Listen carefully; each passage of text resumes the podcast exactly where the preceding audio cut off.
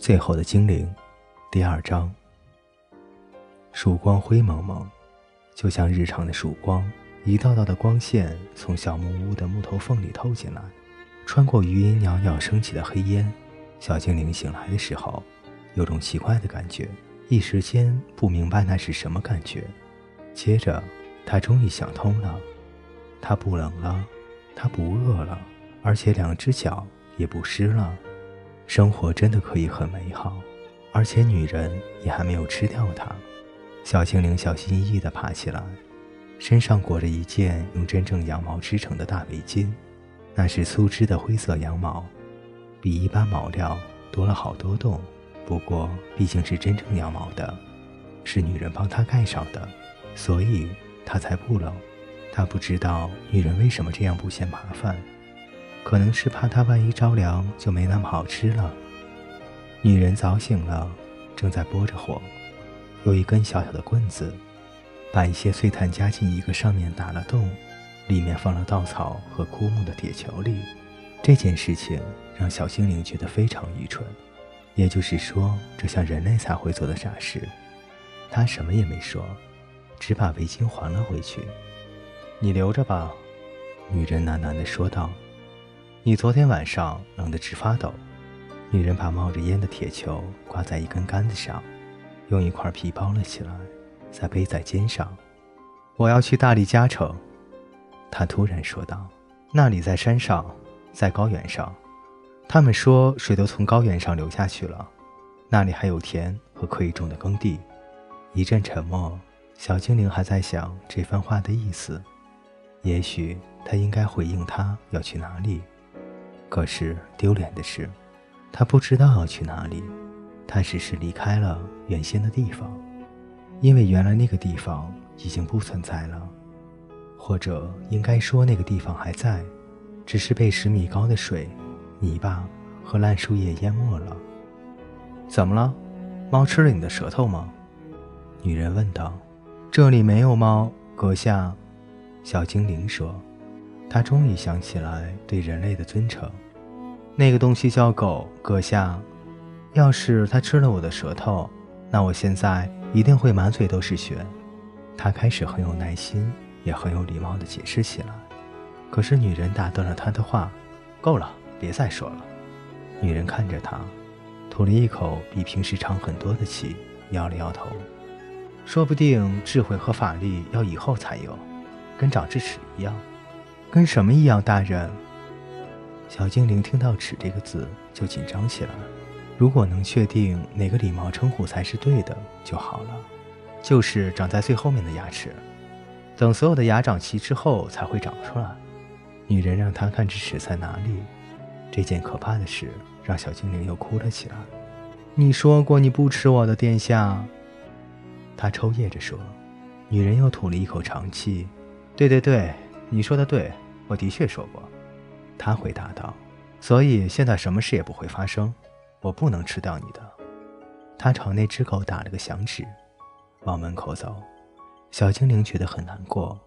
女人虽然很疯狂又喜怒无常，但至少是个伴儿，总比孤单一些好。小精灵的心揪了起来，感觉所有的一切都充满了悲伤，很像夜晚时降临的黑暗。门很大，是用不太合又接得不太好的松木板做成的。不过有很多结实的铜脚链，这个小屋想必是哪个猎人还是毛皮商人的。女人说：“一定不是烧炭人的。”那只狗很开心地跑到外面的雨中，女人却留在门口看着小屋里。她的眼光朝上看着石瓦，状况还好。她又仔细看了看那些插在底下石缝里挡风的小木头，那些木头都很干燥，没有发霉。边上有点开裂，这不是废弃的小屋。女人说道：“主人随时会回来。”小精灵开始明白他话里的意思。他们会吃精灵吗？他们绝对不会喜欢精灵的。如果我是你的话，我可不会留在这里问他们这个问题。女人说。小精灵冲出门去，跑得比狗还快。一起上路之后，人类问道：“你有名字吗？”有，小精灵大声回答。女人哼了一声：“那个名字会是什么呢？”小精灵开始回想外婆教过的人类语法。不对，不会是什么？会是是指不确定的事物，所以你一定不能问会是什么。大人，你要问是什么？那你的名字叫什么？女人大声喊。小精灵吓了好大一跳，眼看又要哭了。没事儿，没事儿，我不会再大声叫了，我保证。哎，你别哭，你别哭，我不会再大叫了，我也不会吃你。告诉我，你叫什么名字呢？约许·克伦斯·凯乌尔科·卓尔奈尔斯琴科。呃，你能再说一遍吗？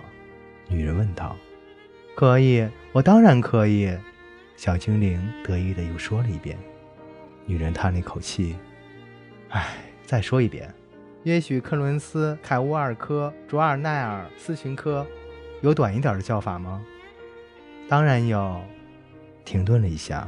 女人又像先前一样怪里怪气的长叹了一口气。外婆以前说，跟人类讲话简直是酷刑。那简称是什么？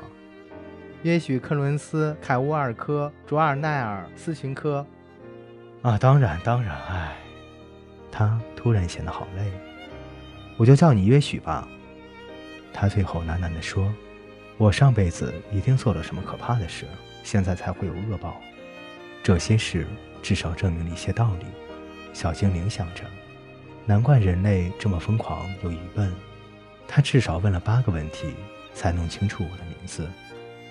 我叫沙琪娜。小精灵匆忙地跟在沙琪娜后头，为这番介绍感到很高兴。那只狗叫什么名字？他问道。